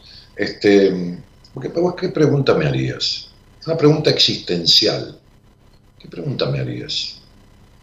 Siendo descarnado, abierto totalmente, ¿no? Sincero, no conmigo, no importa ser sincero conmigo, importa ser sincero con vos. Sí.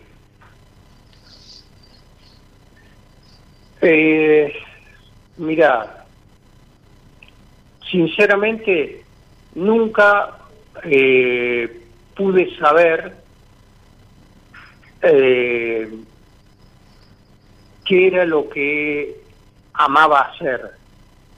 Claro, porque vos, vos- vos me, me tendrías que preguntar así, mira, a ver si, a ver, a ver si te coincide, José querido. Che, Daniel, ¿por, qué no, ¿por qué no tengo pasión en la vida? Exactamente. Esa sería la pregunta, la pregunta correcta. No, sí, no es que sea correcta, es que es, correcta para vos, para tu sentir, para tu sí, para, mí, tu, tu buen sa- saber y sentir, tu buen saber y sentir. No tenés pasión en la vida eh, porque cuando uno en realidad pierde la infancia, cuando uno eh, tiene una infancia aislada, retraída, cortita, cuando uno vive eh, en un hogar, cuando uno nace curioso y vive en un hogar restrictivo, donde no es escuchado, este, cuando uno se convierte rápidamente no como en un adulto, sino como en un chico grande, perdiendo la- la frescura, la espontaneidad, este, este, cuando uno tiene una madre nada feliz, cuando uno tiene un hogar gris, donde lo que prima es el esfuerzo, el sacrificio, este, entonces uno salta la infancia. Es decir, eh, eh, si bien na- na- nada es perfecto, eh, hay etapas de la infancia y de la vida que más o menos uno la va pasando, que, que son ser bebé, luego ser niño, luego ser nene, luego ser prepuber, puber, preadolescente. Pero cuando uno es niño, cuando uno es bebé y es niño, y de repente pasa a ser como, como un hombre, hombrecito y, pierde esa etapa de, nene, etapa- como que la pierde, este, este, y como que eh, eh, en el hogar donde vive, este, en realidad no se propicia la libertad ni, ni- ni el sano disfrute, entonces uno deja a su niño atascado en el pasado. Es como que lo que sigue creciendo es la cáscara. Entonces se convierte en un adulto que hace de. ¿no? Sí, eh, eh, eh, vos no sos marido de tu mujer.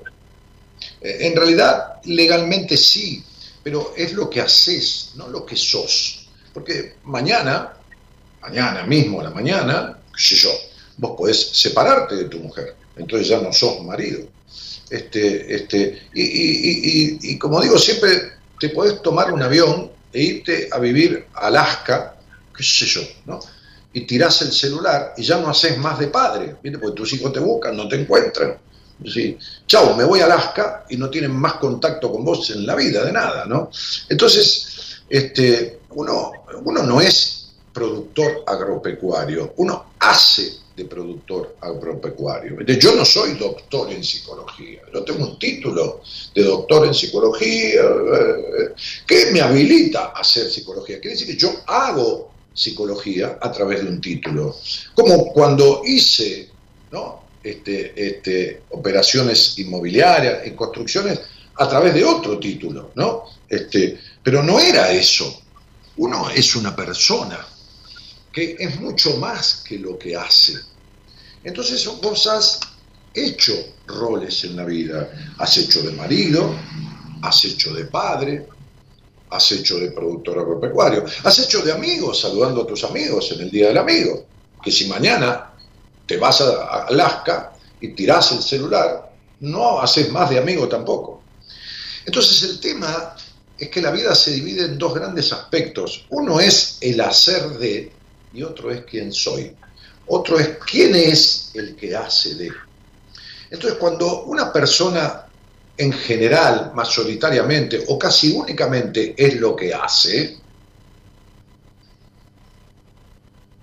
tiene un vacío existencial. Tiene un vacío existencial. Porque cumple roles, pero le falta el rol de sí mismo.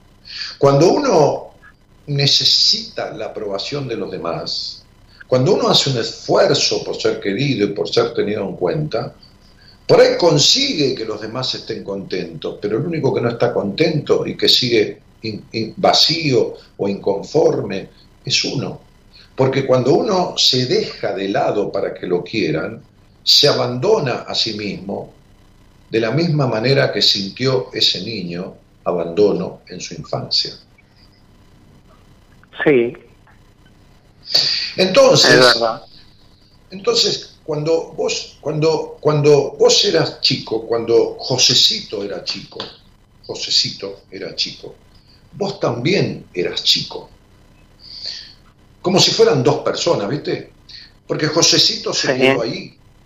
Entonces, cuando Josecito era chico, vos también eras chico. Ahora, cuando fuiste grande, vos no fuiste a buscar a Josecito y le dijiste, che, Josecito, mira, cuando, yo era, cuando vos eras chico, yo también era chico. Y la verdad que no te pude ayudar a resolver todos esos quilombos que tuvimos, esas ausencias, esa falta de ese padre desdibujado, ese hogar medio gris.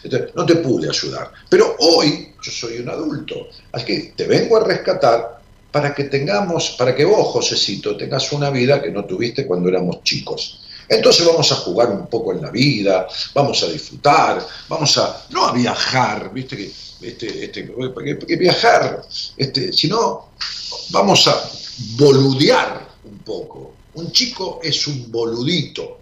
Cuando yo era chico era un boludito, como los boluditos, todos los niños son boluditos en el buen sentido. Boluditos en cuanto a inconsciente, ¿viste? Cuando se reúne la familia para la fiesta, que ahora viene la fiesta, y vos sos chico, te parece que todo es divino te parece que todos se llevan bárbaro, vos tenés cinco años y todos se saludan, brindan. Sin embargo, no te das cuenta que se odia uno con la, con la cuñada, el otro es un borracho empedernido, el otro es un melancólico o pendenciero peleador, el otro qué sé yo qué. El niño no se da cuenta de nada, es, es, es, es, es inocente, es ingenuo. El niño es ingenuo. Y cuando esa ingenuidad se pierde temprano, y cuando los colores que pinta ese hogar son grises, y cuando las, las, curiosidades del niño por la crianza que tiene no se transitan, entonces hay una escisión, una separación entre el niño y el adulto. Y un adulto sin su niño dentro es un adulto vacío, que no tiene pasión en la vida. Sí, esa es la verdad. Esa es la verdad. Eh, por ejemplo, o sea, te digo algo, a mí, a mí me gusta la música, me gusta la pintura, me gusta el arte en sí, todo lo que sea arte, pero nunca llegué a nada. Pero ¿a dónde tenías que llegar? Eh, a ver, nunca nunca pude, pude hacer nada con respecto al arte. No, nunca te lo permitiste. ¿Cómo no pudiste? ¿Quién dijo? Vos podés dibujar aunque dibujes para la mierda. Vos podés tocar la guitarra aunque, eh, qué sé yo, desafines. ¿Qué sé yo? Yo el otro día, yo hace años que no toco el piano, hacía dos o tres años, mi mujer me hizo tocar un ratito, y yo sé que yo me recibí de profesor superior de piano, estudié 11 años, cuando yo tenía 16 años, empecé a los 5, y yo sé que yo tocaba la, la revolucionaria de Chopin, o tocaba alguna sonata de Beethoven, o tocaba cosas que no puedo tocar ni en pedo, o tocaba la comparsita, un tango, qué sé yo, una tarantela, un paso doble, tocaba Let It Be de los Beatles, es decir, cosas que hoy recuerdo algún acorde, pero no, pero, pero, pero bueno, pero voy, mi mujer me pidió, bueno, grabamos ahí, toqué ahí 15 minutos. Este, este, ¿y qué me importa? Y si me escucha alguien que toca bien el piano dice, uy, qué animal este tipo, y a mí qué carajo me importa. Entonces a vos siempre te importó lo que pensaran los demás, y además siempre te importó el sacrificio. Y mientras la vida sea un sacrificio, no se disfruta.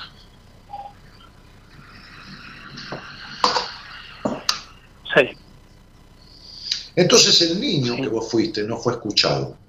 No fue escuchado. Es un niño no escuchado. Y resulta que cuando vos fuiste grande, tampoco escuchaste al niño, porque el niño quería tocar la guitarra o el piano, la batería, dibujar o cantar, o qué sé yo qué carajo, pero tampoco le diste permiso. Sí, es verdad. Bueno, ahora, tenés 66 años. Vamos a hablar entre hombres como si estuvieran tomando un café en un bar, los dos solos. Porque vos me podés hablar así a mí, yo te puedo hablar así a vos. Tenés 66 años. Bueno, estás al pedo la mayoría del tiempo en tu vida. ¿Por qué no te agarras un profesor de guitarra, de canto, de dibujo, lo que fuera, y vas dos o tres veces por semana? ¿Por qué no vas a una clase de, de teatro, si te gusta el teatro? Este, ¿Qué sé yo?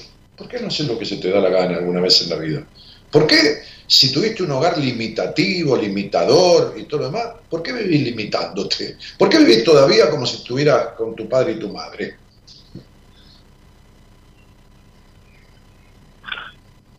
Bueno, ese, ese, es justa, ese es justamente mi problema. Eh, es decir, por ejemplo, con respecto, eh, mi padre eh, ya falleció, ¿no es cierto? Pero nunca existió, o sea, nunca estuvo. Como ¿Y vos figura existís? paternal, nu- nunca estuvo. Pero vos existís, vos estás para vos. ¿Sí? ¿Sí? ¿Sí? Si me estás diciendo que no, que siempre quisiste cantar o tocar la guitarra o bailar o dibujar y nunca te lo permitiste. Sí, claro, quizás, eh, o sea, no, no, no, la verdad que Sí, claro, tenés quizás razón no, al tu decir vida que no sé duda. quién soy. Tu, tu vida es un sí pero. Sí iría, pero llueve. Sí iría, pero hace calor. Sí iría, pero la verdad que me duele el pie. Sí, siempre tenés un pero cuando se trata de algo que no es responsabilidad. Vos para la responsabilidad sos un buey. Agachás la cabeza y harás. Para la libertad, para el disfrute, para la curiosidad, para eso. Entonces, ¿vos estás presente para vos? ¿O te abandonás como te abandonó tu padre? Te dejas de lado. Eh, mira, ahora, ahora, con 66 años, recién estoy empezando. Mm, ¿Y qué significa estoy empezando? A ver, eh, dejé de vivir la vida de otros. Sí, que es lo que siempre hiciste, por eso te digo. Pero ¿qué estás empezando? Eh, Pero sé, séme concreto, porque tenés la tendencia a la dispersión, además. ¿Qué estás empezando? Por ejemplo, que te digo, o sea, ahora estoy empezando, voy a clases de dibujo, Muy bien, muy pintura. bien, muy bien. Bueno, bueno, nunca es tarde cuando la dicha es grande. En, en tanto y en cuanto, decime una cosa, ¿por qué crees que los chicos cuando vienen del colegio, en la mayoría de los casos, se apuran para hacer los deberes? ¿Para qué se apuran para hacer los deberes? ¿Para ir a dónde? Sí, para ir a jugar. Bueno, eso es lo que te faltó toda tu vida. ¿sí? Mm. Porque si encima Eh. que no jugás, si encima que no jugás, querés tener todo controlado, porque has sido un controlador a ultranza, Sí, entonces ¿cómo carajo que tenés que tener pasión? Si la pasión viene de la improvisación, la pasión viene de la, de, de- de- de- de- la libertad del sentir y del hacer. Evidentemente uno puede tener controlado eh, la plata guardada para pagar la luz y el teléfono, para que no te lo corten, nadie dice que hice al otro extremo, no es ni pelado ni con tres pelucas, ¿viste? Pero, pero en realidad nunca hubo equilibrio en tu vida entre responsabilidad y libertad. claro, pero a ver, Eh, digo, nunca lo hubo porque, porque, a ver, te explico, a lo mejor vos me vas a decir que tiene que ver eso, ¿no? Pero bueno, yo supon, suponte, hasta los cuatro años, eh, digamos que, que fui feliz, ¿verdad? Eh, y después, a los, a los siete, ocho, ocho años, me metieron en un, en un colegio de curas franciscanos y yo sentí que fue eso un destierro de mi casa. ¿Me entendés? Me metieron en un colegio de curas franciscanos y ahí estaba con un montón de, de otros de otros eh, chicos y, y realmente sufrí horrores y me metí para adentro. ¿Pupilo o medio ¿Me pupilo? entendés? ¿Cómo? ¿Pupilo o medio pupilo? No, pupilo. Iba y eh, volvía a mi casa dos veces al año, en las vacaciones de julio y después cuando terminaba el colegio. Y mis padres me iban a visitar una vez, una vez o dos al mes. Eh, Bueno, pero por eso te Con dije un- que fuiste un un niño que perdió la que infancia tempranamente. Por eso te dije que fuiste un niño que perdió la infancia tempranamente, pero que cuando fue adulto siguió la misma vida que tuvo. Es decir, no usó de su libertad de manera discrecional, a gusto y, Y no. ¿cómo, cómo iba a usar, eh, eh, cómo iba a usar mi libertad si no conocí la libertad? ¿Cómo iba a ser, cómo iba a, a ver, por ejemplo, cómo, cómo puede una persona amar si nunca tuvo amor? Entonces vos tampoco sentiste amor por tu esposa. Es decir, tuve que ir aprendiendo.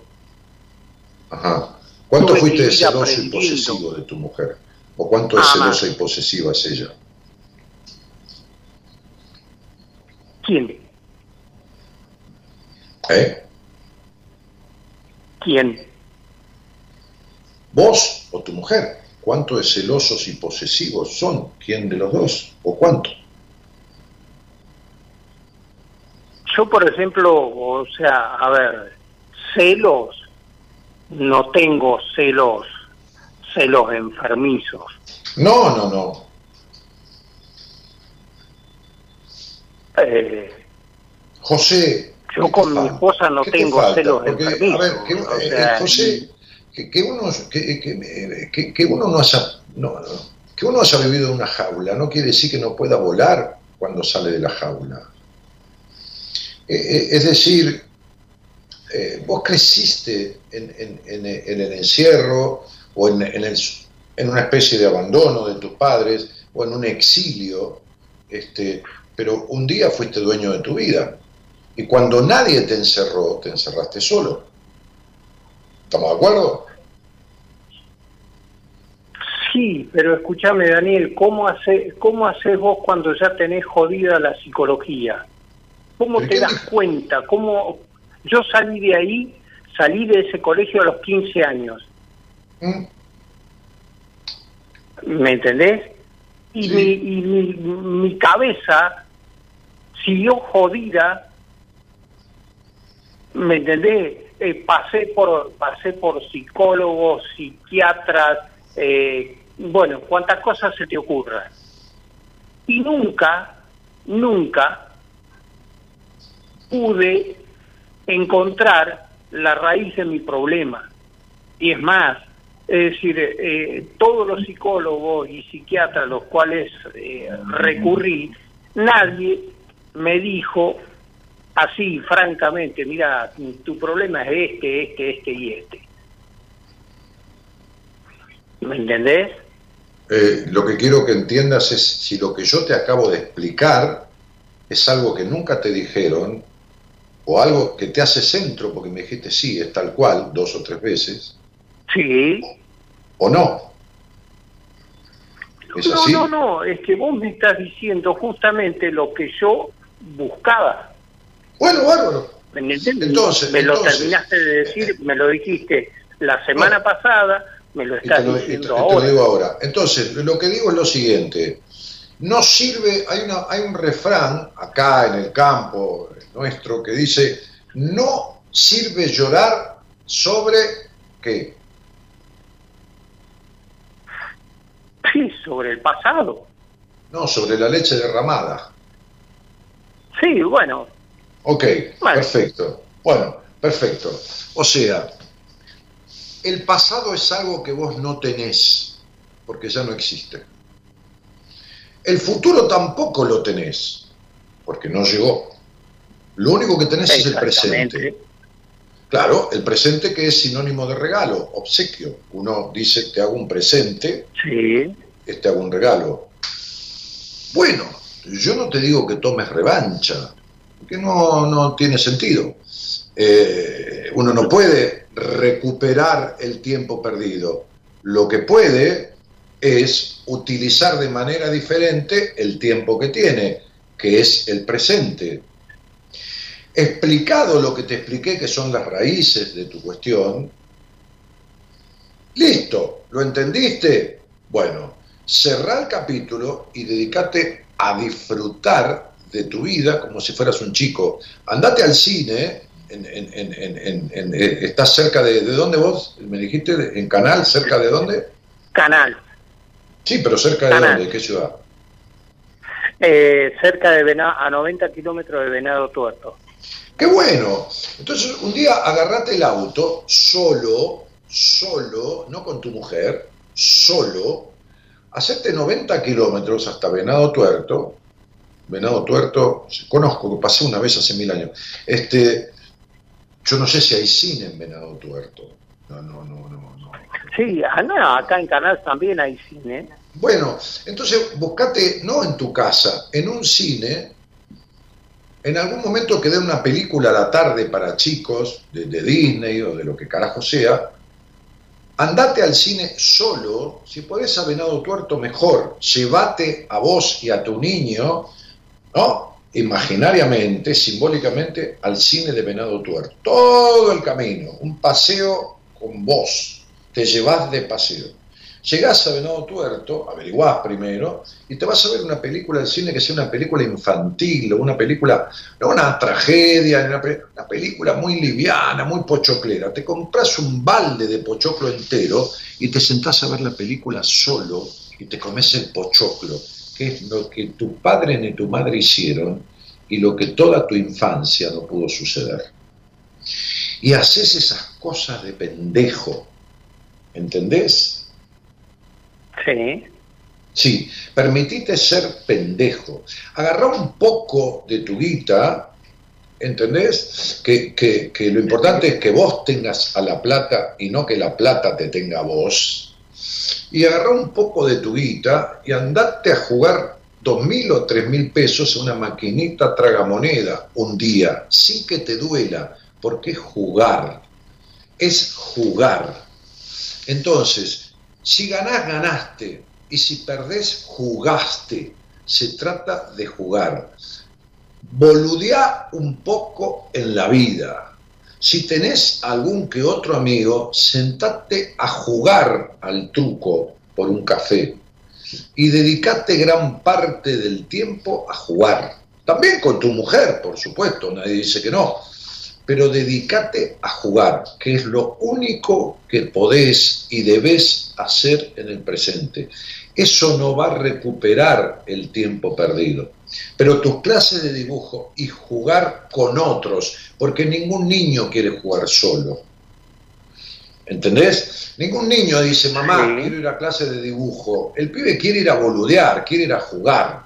Después un día se le ocurre el dibujo, pero siempre va a jugar entonces te falta jugar en la vida. No con la vida, con la vida ya jugaste mucho y perdiste la partida hasta ahora. Te falta jugar en la vida. perfecto. Esta Sí. debe ser tu consigna. Jugar en la vida. ¿Me entendés? Bien, bien. Esta es la tarea. Sí, el- la recuperación de lo que se llama el niño interior. Y si alguna vez, si alguna vez, a pesar o, o más allá de esta puta pandemia, escuchás que yo vuelvo a hacer los seminarios que hice durante seis años con mi grupo de profesionales en una casa de retiros durante tres días y tres noches, donde ha venido gente de todas las provincias del país y de más de 15 o 18 países del exterior.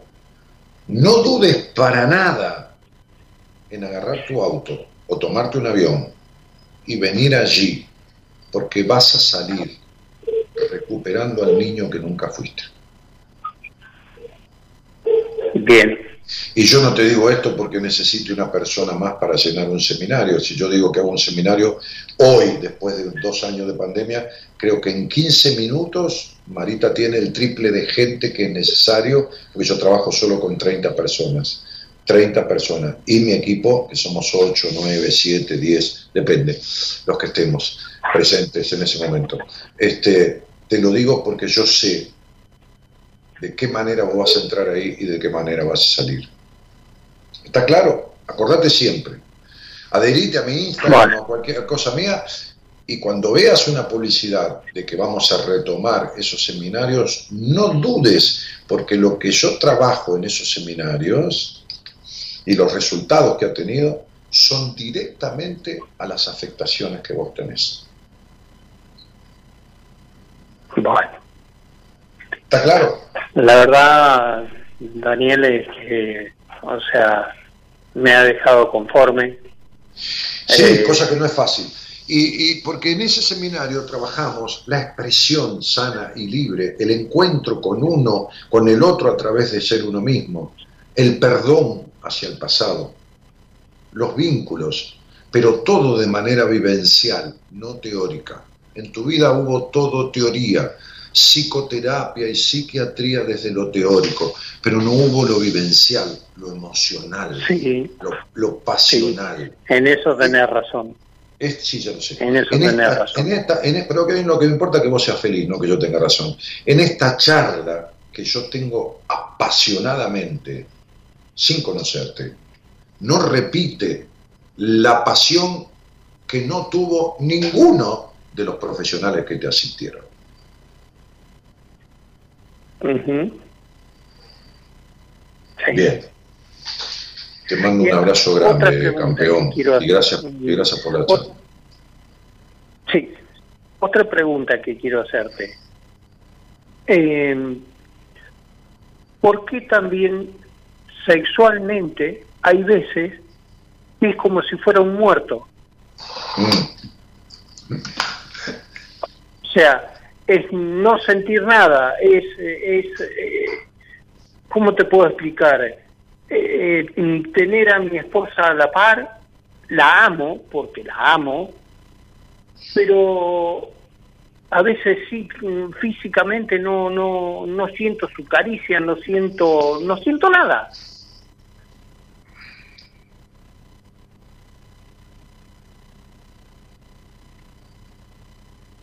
¿Y esto desde cuándo sucede? ¿Desde siempre? Mira, apenas, me- o sea, apenas nos casamos, eh, tuve que hacer, tuve que hacer, a ver, un, ¿cómo te puedo explicar? Una consulta con un, con un psicólogo porque era como que, ¿cómo te puedo decir? Eh, como una mezcla de miedo y de bronca. Eh, ¿Tus padres cuántos hijos tuvieron? No, yo soy único hijo. Bien. ¿Y tu madre qué hizo? Eh, por ejemplo, eh, mi madre es, un, es una persona que Dios sabrá qué es lo que pasó en su niñez, porque es una persona que a mí me jodió, me jodió la vida. Pero por eso te estoy diciendo. Eh, Vos no tenés resueltas las cuestiones vinculares de tu infancia y la relación de amor. sí, de- la, la relación de amor-odio, de amor-enojo con tu madre, es la misma relación de amor y enojo con tu mujer. Cuando uno no tiene resuelto su infancia, cuando tuvo un abandono muy fuerte de su madre, este, de esta madre infeliz que tuviste, este, termina casándose con la sustitución de su mamá. Claro. Y es feo tener sexo con la madre. Está claro. Sí, te voy a decir Es algo más. horrible. Fíjate que vos tenés problemas con el contacto físico con tu señora, pero cuando vos, vamos a hablar como si estuviéramos solos, ¿me lo permitís? Sí, Cuando vos Sí, te sí, no pajeás, tengo- no- cuando vos, no cuando tengo vos te pajeás, problema. cuando vos te pajeás, porque en hombre de sesenta y pico de años no vamos a hablar de masturbación, cuando vos te pajeás, Sí. no, tenés, no tenés ningún problema con la sexualidad. no. ¿Te das cuenta que, como digo siempre, el 90 o 95% de los psicólogos no saben una mierda? No, Incluidos los que, psiquiatras. a ver, es que nadie, ningún profesional, eh, era como que todo el mundo esquivaba esos temas. Sí, sí, por supuesto, sí, sí, sí. Ya lo sé, mi amor, ya lo sé. Yo he atendido gente de, qué sé yo, ya no, no tengo ni, ni, ni noción de ta- gente con tantos años de terapia del país y de- desde, desde Australia pasando por Israel hasta Estados Unidos, hasta Austria, hasta Holanda, hasta Francia, hasta Inglaterra, y todos con, habiendo pasado por psicólogos, la mayoría de ellos. Bueno, Tigre, eso es lo que te pasa. Este, este, Tu mujer, cuando la, la la mujer de uno es fundamentalmente la madre de uno, y uno es para la mujer el padre de ella, porque tu mujer tiene unos quilombos con su padre que ni te los cuento, ¿para qué te lo voy a explicar ahora? Vos ya lo sabés. Este, Sí, claro. sí, Entonces, más, tienen- más con, entonces, tienen una relación, un vínculo, que no tiene nada de malo lo que voy a decir, patológico, es decir, un vínculo que viene de los conflictos no resueltos de su infancia. Entonces son parejos, parejos en las afectaciones. Entonces tu Sí. mujer, que se crió reprimida, este, castrada, este, este, limitada en su sexualidad, este, este, se encuentra un hombre justamente para que este, le ayude inconscientemente a respetar todas esas limitaciones. Entonces, este, eh, el sexo es un acto reproductivo para ustedes y punto. Pero cuando vos tenés sexo con vos mismo, hay fenómeno, fantasía divino, nunca con tu mujer y siempre pensando en cosas que nunca hiciste en la cama con tu mujer. Porque para vos hay dos clases de mujeres, las que son para esposa y mamá de sus hijos y las que son para las otras cosas. Sos un prejuicioso del carajo. Sí, Ok, te mando un abrazo, tigre. Chao. bueno. Muchísimas gracias, Daniel. Lo mismo para vos, ¿eh? De nada, querido. Un abrazo grande. Voy a alimentar mi mejor versión con las mieles de mi corazón. Hoy la ingenuidad y la desnudez me regresan. Hola Dani, buenas noches. Te escucho hace como 10 años. Primera vez que, bueno, que te escribo. Y mi nombre es Lourdes. Respondiendo a tu pregunta de qué es lo que más me enoja, esta- estos últimos meses me di cuenta que lo que más me enoja son las cosas que no puedo controlar, que no dependen de mí, como por ejemplo sufrir alguna enfermedad crónica, tengo colitis ulcerosa hace más de 5 años, voy a cumplir 33 ahora el 3 de diciembre. Eh, me, da, me enoja mucho eso, tener algo en que no me busqué, en, cierto, en cierta forma. ¿Cómo que no te Me enoja buscaste? Te lo recontra cuando- buscaste. Cuando me manejo de, de cierta forma, por lo general obviamente me manejo bien, trato de manejar No, te manejas mal, horrible. de ser empática, no podés retener de lo ser logrado. sincera, no hay nada logrado no en tu vuelve, vida que retengas. ¿Entendés? O sea, tenés conflictos con todo, desde la sexualidad hasta el disfrute, hasta los vínculos, hasta la desconfianza, hasta el vacío existencial, hasta la melancolía. Mirá si no te buscaste las enfermedades que tenés. Las recontra buscaste. Y las encontraste, por supuesto. de algo que, que está fuera de, de mis manos me saca muchísimo. Sí, Y sí. bueno, Te convertiste en tu mamá, Cielito. Te convertiste en tu mamá.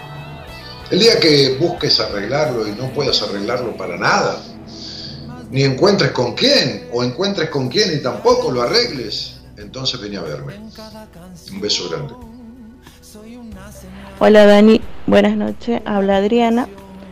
En cuanto al enojo, eh, estoy enojada y muy enojada conmigo misma porque siento que me he postergado, he puesto muchas excusas para em, dedicarme a mí. Eh, me he divorciado muy jovencita, con tres niños, eh, a quien cuidar, he quedado con los tres sola. Y atrás de ese papel de madre, siempre poniendo la excusa de ser madre, me he postergado en muchas cosas como para yo sentirme bien, eh, aparte de ese papel de ser madre, ¿no? Y bueno, ya mis hijos grandes, ya en la universidad, trabajando, buscando su camino, entonces yo me veo acá, eh, eh, digamos, como que tengo que empezar a construirme ya fuera de ese papel de mamá. Y siento que si bien no fue tiempo perdido, porque fue tiempo que le dediqué a mis hijos porque me necesitaban, pero me enojo a veces porque digo, en todo ese tiempo que les dediqué, pude haber separado momentos para mí. Para que a veces eh, yo, ahora por las noches, eh, no me sienta tan sola y tan a veces eh, angustiada. Pero bueno, creo que es oportunidad para que yo empiece a conocerme desde otro lugar y bueno, y tratar de sacar ese enojo y empezar a construirme eh, como mujer, ¿no? Así que bueno, te mando un abrazo grande Dani y todas las noches te escucho. No sé si Gracias. dice mi nombre, me llamo Adriana. Adriana, sí, sí, lo escuché. Adriana, tu vida es una vuelta, tu vida es una calecita. Ser, hacer de madre no significa tener que dejar de ser uno mismo. Repartir el tiempo es repartirlo, ¿no? Partirlo en partes. Ahora, el punto es que este, construir, vos tenés que saber quién sos, te perdiste desde muy chiquitita, ¿no? Desde tus, ah, desde tus siete años que te perdiste de vos. Bueno, me parece que es hora de un basta ya y, es hora de, de- de dejar de dar vueltas y mucho menos de querer arreglar esto sola, ¿no? Imagínate vos, llevas cuarenta y pico de años o, o qué sé yo, este, 17 y 25, 42, 44 años de, de dar vueltas y de tener todo esto guardado. Bueno, nos estamos yendo, ¿no? Es hora. y en la culpa jamás pude encontrar la redención. Silvina Ledema dice, gracias Dani, vos haces que nos encontremos. Este, súper como siempre, dice Marta. Sos un crack, Dani y Corina, me derivaste otra crack, gracias, dice Mirta Marini, que le derivé a Corina Harry, una psicóloga de mi equipo. Este, buena charla, unir y venir, dice Marta. Sos un grosso, me gusta escucharte, dice María Fernanda. Este, estoy leyendo algunos porque no leí nada. Cada día más capo, Dani, dice, te aplaudo de pie, dice Marta. Este, y, siguen las firmas. ¿eh? Sos un crack, dice Cristina. Este, eh, oh, oh, oh, oh, oh, oh, oh, soy peluquera, como ya saben, y a veces cuando me preguntan qué haces, cómo estás, le digo acá jugando a las peluqueras. Bueno, está muy bien. Bueno, esperamos tus seminarios, etcétera, etcétera. Señoras, señores, nos estamos yendo de la mano del señor Gerardo Subirana, operador técnico y musicalizador de este programa. Muchas gracias por los audios. Me encantan que graben, me encanta escuchar sus voces. Me encanta, me encanta porque siento cosas y puedo darles alguna pequeña devolución.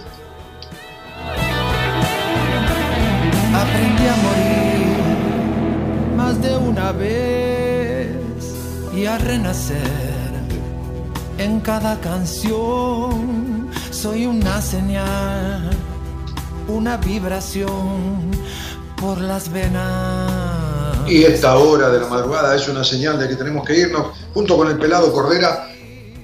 Mencionando a nuestra productora, la señorita Norita Ponte, que está en algún lugar de este mundo en donde triangulamos el operador, la productora y yo a través de los mecanismos mágicos de la radio.